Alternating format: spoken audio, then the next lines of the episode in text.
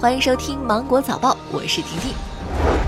根据目前宽带接入网业务开放试点情况，工信部决定继续扩大试点范围，在前期开放试点基础上，将湖南省、云南省全部城市纳入宽带接入网业务试点范围，将河北省唐山市、邯郸市等两个城市纳入试点范围。工信部新闻发言人黄立斌表示，截至九月末，一百兆以上固定宽带进入用户占比达到百分之八十点六，比上年末提高十点三个百分点。网络提速效果显现，五 G 商用开机良好。截至九月底，三大运营商已经在全国开通五 G 基站八万余个，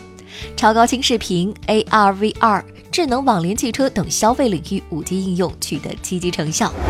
江西上饶玉山县公安局近日发布通告，二十二号之前，全县范围内营业性麻将馆自行关闭，茶楼、宾馆等麻将室自行撤销，在店铺、居民楼、出租房等场所摆放麻将机、提供纸牌、麻将、骰子等工具用于赌博的自行停止。另外，江西上饶、宜春、抚州等市辖区内近期均有类似禁令。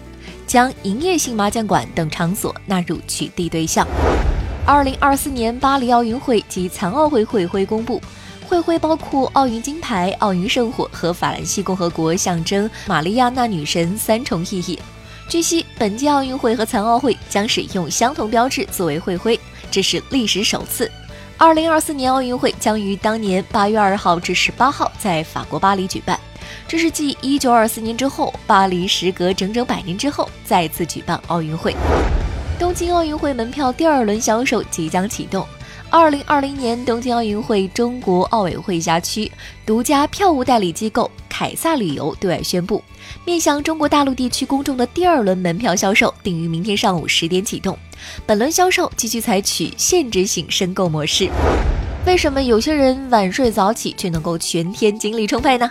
近日，美国加州大学研究人员在《科学转化医学杂志》发表的新研究揭露了原因：一种叫做 NPSR1 的受体的基因突变，使这些短睡眠者即使每天只睡四到六个小时，依然生龙活虎。那么，你觉得短睡是一种能力吗？你想拥有这种短睡的基因吗？